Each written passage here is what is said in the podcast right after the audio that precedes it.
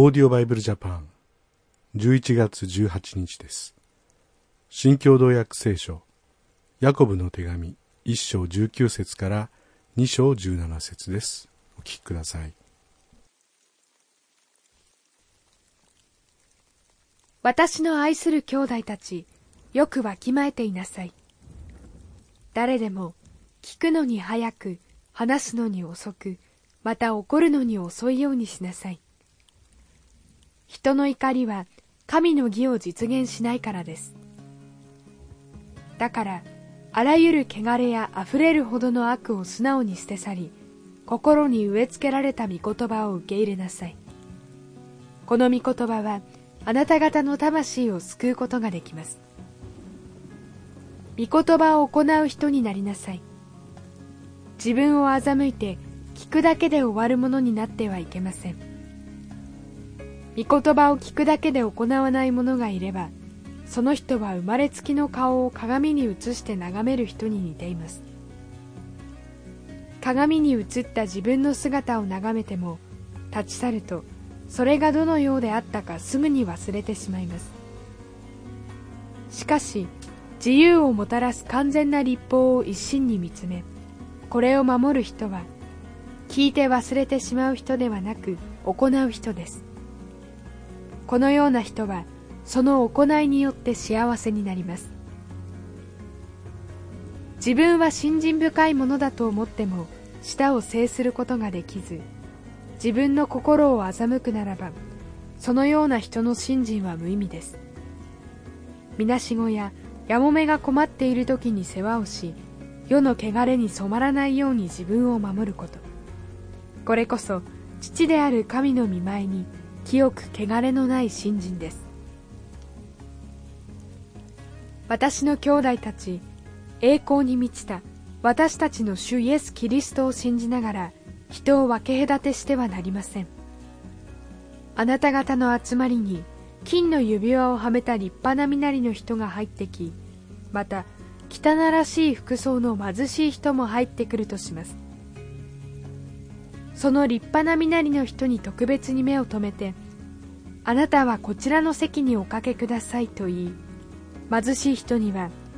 あなたはそこに立っているか私の足元に座るかしていなさいと言うならあなた方は自分たちの中で差別をし誤った考えに基づいて判断を下したことになるのではありませんか。私の愛する兄弟たちよく聞きなさい。神は世の貧しい人たちをあえて選んで信仰に富ませ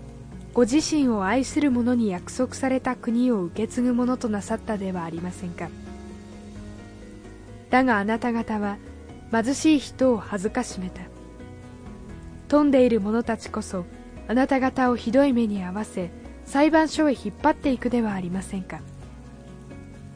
また彼らこそあなた方に与えられたあの尊い名を冒涜しているではないですか。もしあなた方が聖書に従って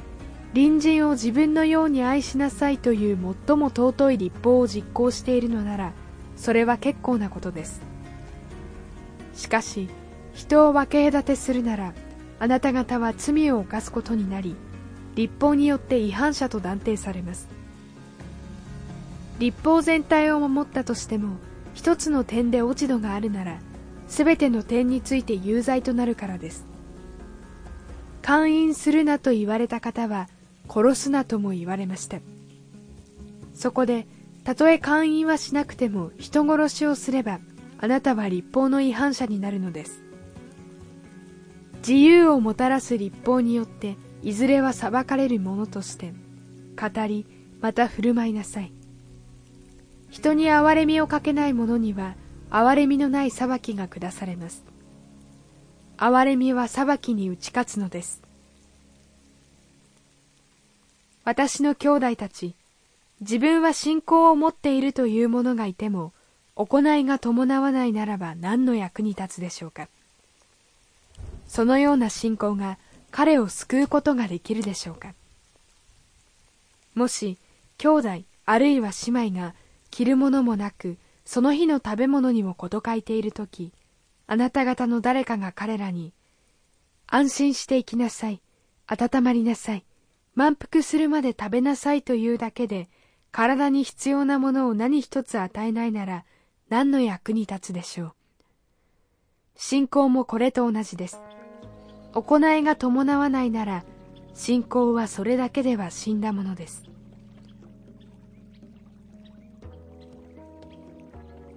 人を分け隔てしてはならないということが出てきました。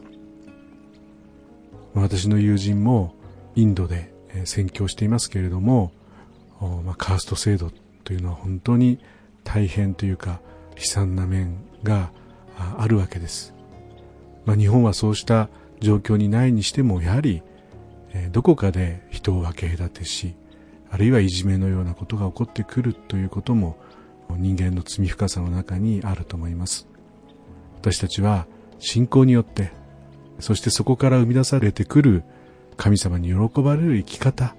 それを証ししていけるような、本物の信仰生きた信仰を養っていきたいと思います。それではまた明日お会いしましょう。さようなら。